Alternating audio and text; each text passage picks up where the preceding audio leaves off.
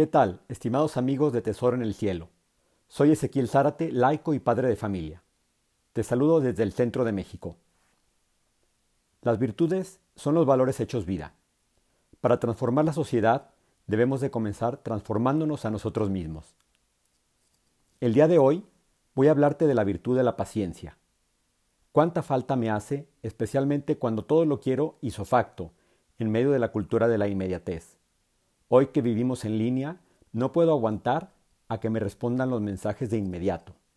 Si tengo alguna duda, consulto en Internet y en segundos acceso al mundo del conocimiento. Una definición de esta virtud la escribe el padre Rollo Marín así. Virtud que inicia e inclina a soportar sin tristeza de, de espíritu ni abatimiento del corazón los padecimientos físicos y morales hay una oración muy bonita de Santa Teresa, la cual acostumbraba a rezar con mis hijos cuando se ponían impacientes. Esta oración dice así, Nada te turbe, nada te espante, todo se pasa, Dios no se muda, la paciencia todo lo alcanza, quien a Dios tiene, nada le falta, solo Dios basta. La oración es más larga y hermosa. Quien a Dios tiene, nada le falta, Solo Dios basta. La paciencia nos ayuda a darle un sentido sobrenatural a las contrariedades que se nos presentan, a darles un sentido a no desesperar y poder tomar la oportunidad para ofrecer a Dios pequeños sacrificios a lo largo del día.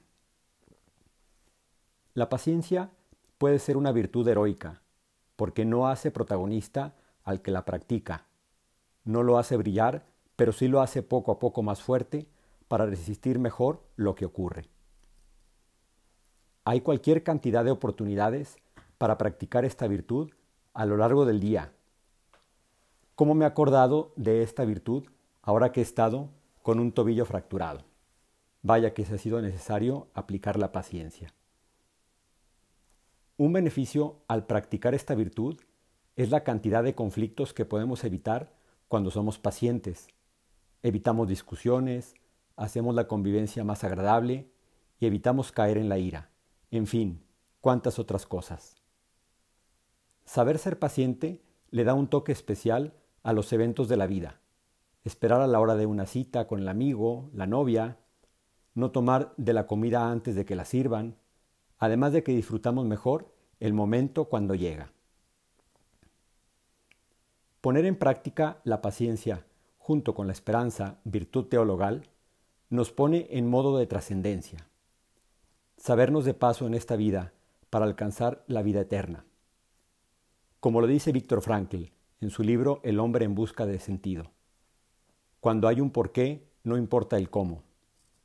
Por supuesto que él, además de la paciencia, tuvo que, empezar la, tuvo que emplear la fortaleza para sobrevivir al campo de concentración. La fortaleza es como la paciencia, pero se aplica en condiciones adversas. Muy bien, es todo por hoy. Muchas gracias por tu paciencia. Sígueme en Twitter en Ezequiel Zárate J. Dios te bendice, confía en él.